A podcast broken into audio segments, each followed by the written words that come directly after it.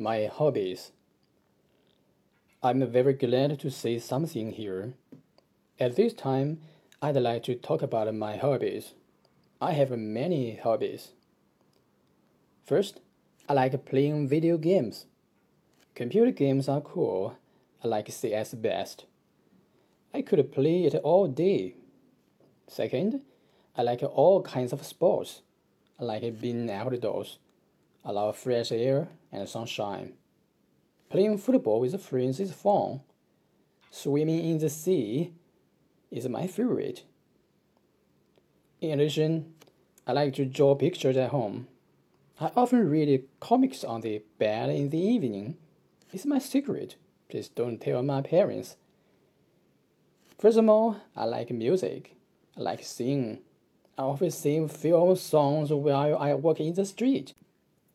Of course, I learn English every day.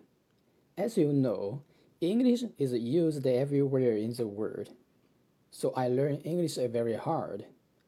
I hope I can travel around the world and speak English with foreigners someday. Then I can talk about the Beijing 2008 Olympic Games with them. It's my colorful dream in the English world. There's more I like to do there's more I want to see. Maybe I can tell you next time. Thank you for listening.